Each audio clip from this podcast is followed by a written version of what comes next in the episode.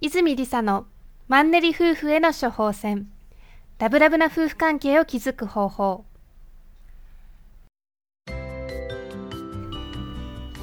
この番組は居場所があるから羽ばたけるをすべての家庭に実現することが夢の泉夫婦が結婚15年目出会って21年目にもかかわらず新婚みたいにラブラブだねと言われる秘訣を自らの経験をもとに独自の視点から語ったりリスナーの皆様からの質問に直接お答えする番組です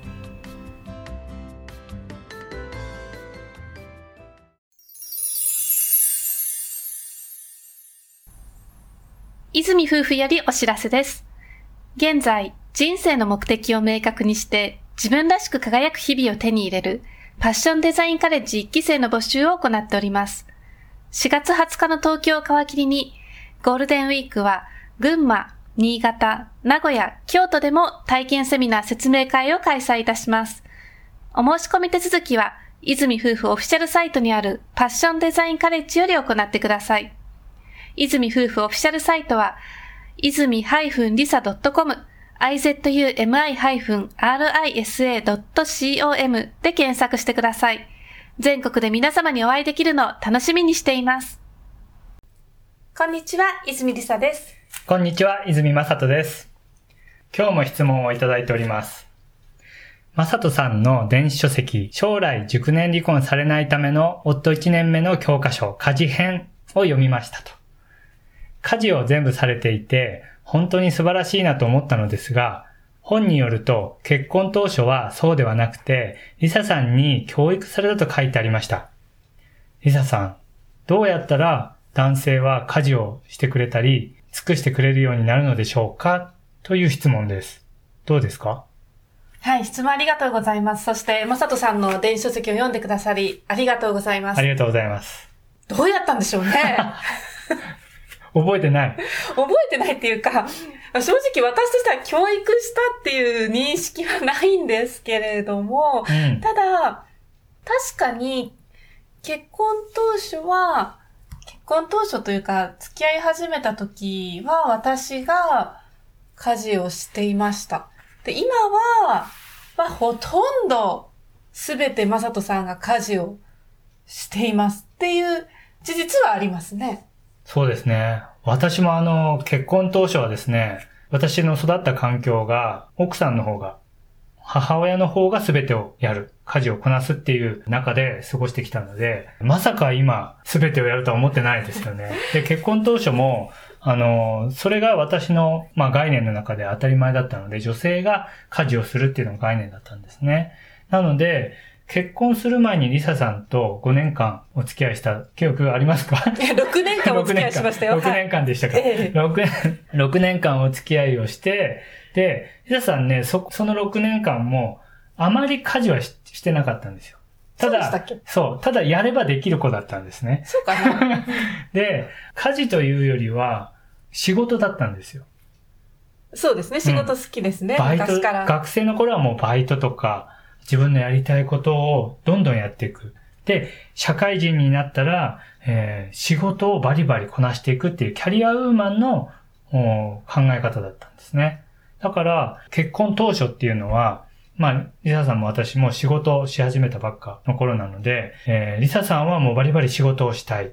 私もこれからやっていくぞっていう時の結婚だったんで、私としては、自分もね、仕事いっぱいしたいから、リサさんがね、もっと結婚する前よりももっと家事をしてくれるもんだと思ってた。うん。でも、結婚したら変わると思ってたんだけど、変わんなかったね。そう変わんないですよ ね、人間はね。そうそう、はい、そこの期待は若干ありつつ、あの、結婚して、あ、やっぱり変わんないんだっていうのもありつつ、ただ、そこで、えー、家事をやるように、その思いだけで家事をやるようになったかっていうわけではないんですね。そうですね。まあ私は結構はっきり伝えてましたね。例えば何か疲れてるから料理したくないとか、そういう感情っていうのを全部言葉にして伝えてましたね。うん。ね、付き合い出した頃はあまり言えなかったって言ってたんですけども、5、6年経ったその頃にはね、バシバシ言ってましたね。そうですね。やっぱりその、不満溜めるっていうのが一番良くないと思っていて、結婚生活で大事なのって、まあお互いが笑顔でいれることだと思うんですね。うん。で、まあ、家事とはちょっと話が離れるかもしれないんですけれども、女性が笑顔でいるっていうことが男性の幸せにつながる。例えばその男性がうん。仕事を頑張れるのは、やっぱり家に帰ってきたら女性が笑顔でいて幸せでいてくれる。うん。で、そういう女性を見るとパワーも湧いてくるし、逆にその自分が働いていることで、こうやって女性を元気に、笑顔にできているんだっていう自己肯定感も上がっていくっていう、すごくいい循環にはまっていくと思うんですね。うん。だから、その、笑顔でいられないのに、無理に家事をしたりするっていう状況はすごい良くないと思っていて、うん。私はその、家事をすると笑顔でいるを両天秤にかけた時に、笑顔でいるの方を常に取っていたっていうことはありますね。うん。だから、はっきりと、もう家事はこういう状態で疲れてるからできないとか、あと逆に自分が作ってるレシピとかがあったら、それをまさとさんに共有して、あの、一緒に作れるようになって、みたいな形でやってましたね。うん。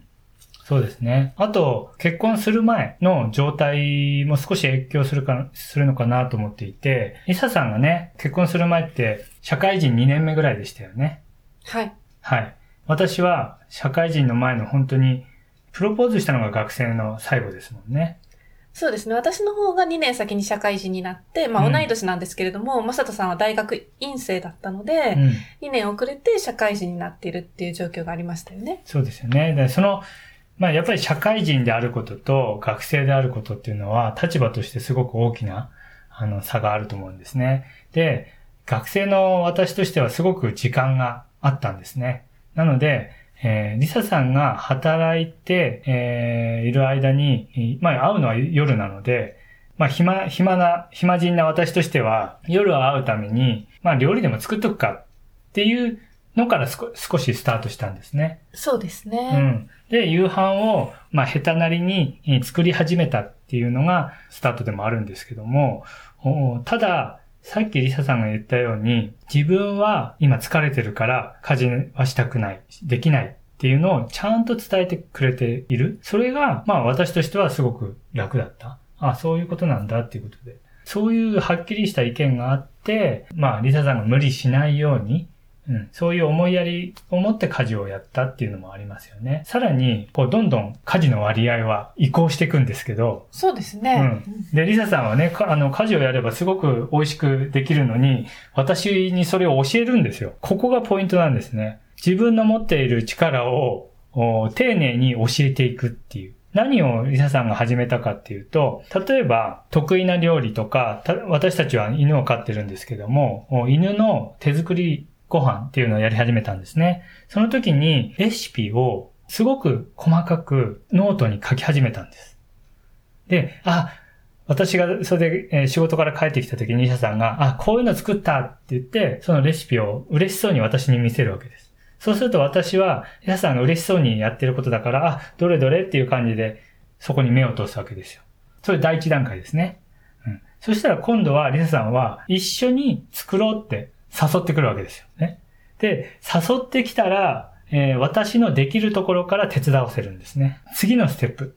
三つ目のステップとして、ちょっと私の方が割合的に多くなってくるんですね。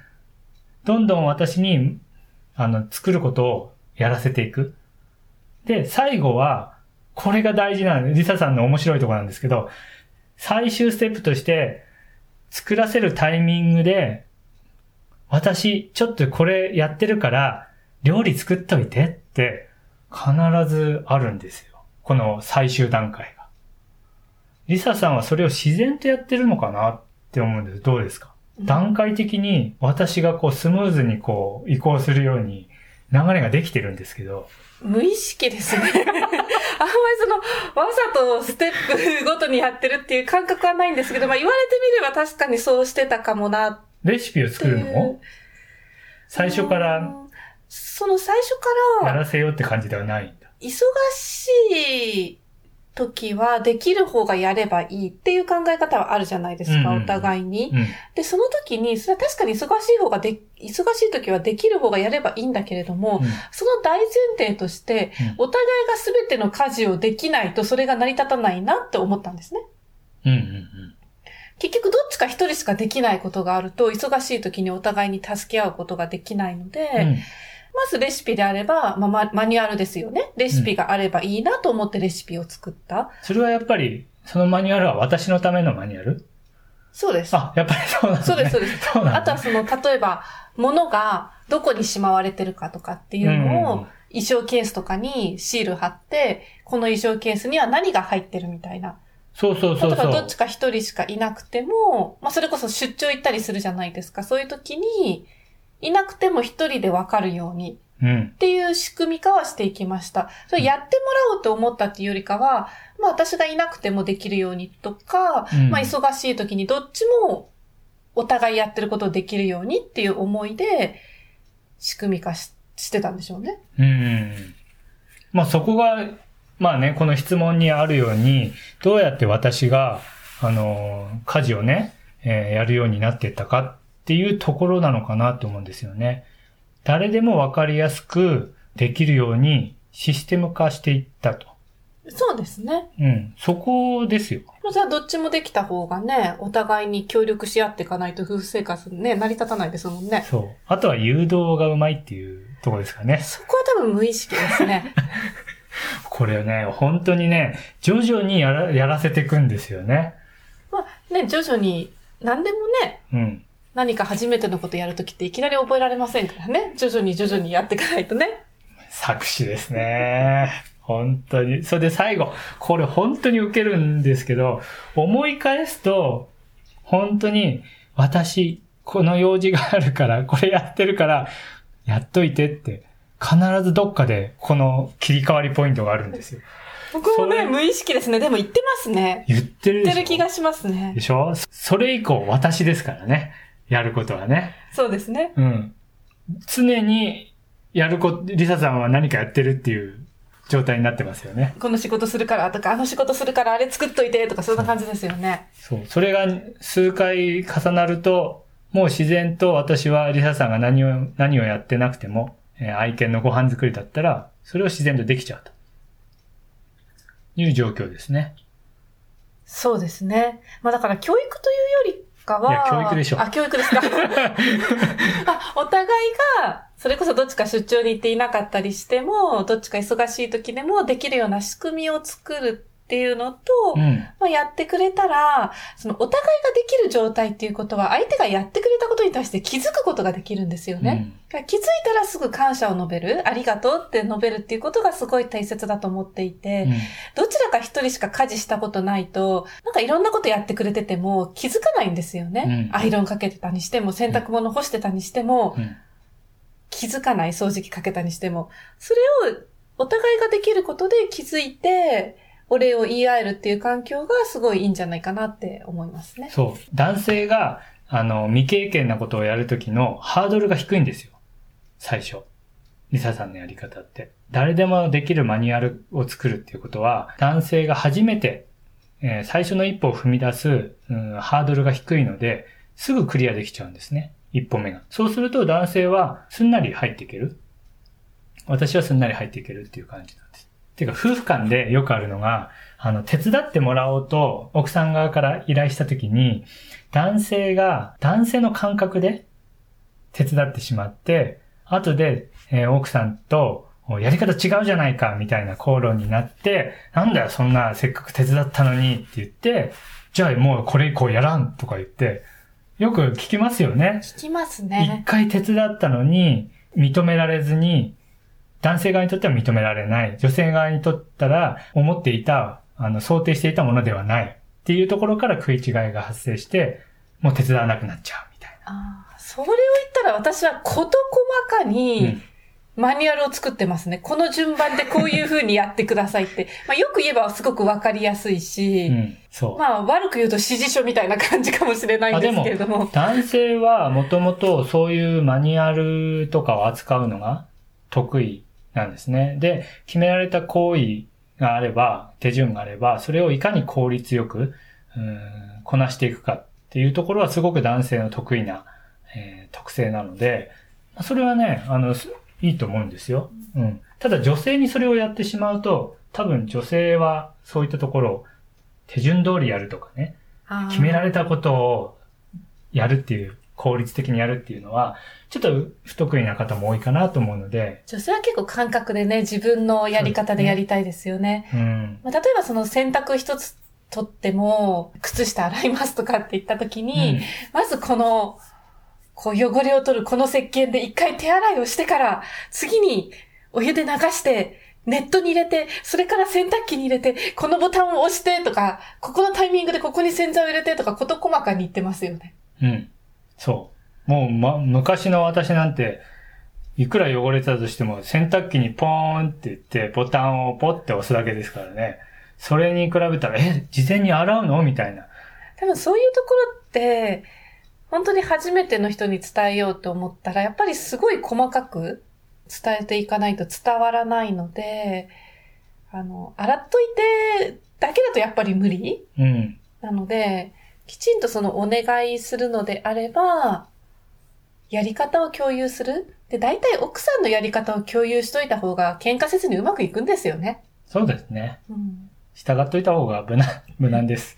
そうですよね。で、勝手にね、あの、洗濯物洗ってだけだとやっぱり男性もね、やり方わかんなくて困っちゃうと思うので、うん、女性側が一番その自分がやりやすいやり方、自分が望んでいるやり方っていうのを伝えておくと、お互い喧嘩にならなくてね、いいんじゃないかなと思います。うん、そう、だから、な、何をするにしても、細かく相手に伝えて、やってもらって、で、やってもらったことに対して、感謝をするってこの2ステップはね、必ず必要なんですよ。そうですね。うん。そう。細かく伝えてやってもらったことに対して感謝をする。この流れさえできれば、男性は、えー、ちょっとずつちょっとずつ成長しながら、多分どんどんやれることが増えていって、で、やれることが増えていったら、奥さんからもっと感謝されるから、すごく家事のできる男性が、教育された男性が育つと思うんですね。そうですね。うん、まあ、あの、否定せずにできてるところを感謝してお礼を言ってっていうことを続けていくことかなと思います。はい。はい。えー、本日は質問ありがとうございました。ありがとうございました。また次週お会いしましょう。さようなら。さようなら。泉理沙のマンネリ夫婦への処方箋、ラブラブな夫婦関係を築く方法では、質問を随時募集しております。泉夫婦オフィシャルサイトの右下にあるポッドキャスト特設サイトからお送りください。泉夫婦オフィシャルサイトは、泉 -lisa.com、izumi-risa.com で検索してください。また、泉夫婦オフィシャルサイトでは、心から信頼し合えるパートナーシップを手に入れる最初のステップである、自分とのパートナーシップを築く方法をメルマガで配信しております。今なら特典もついてきますので、ぜひご登録ください。それでは次回も楽しみにお待ちください。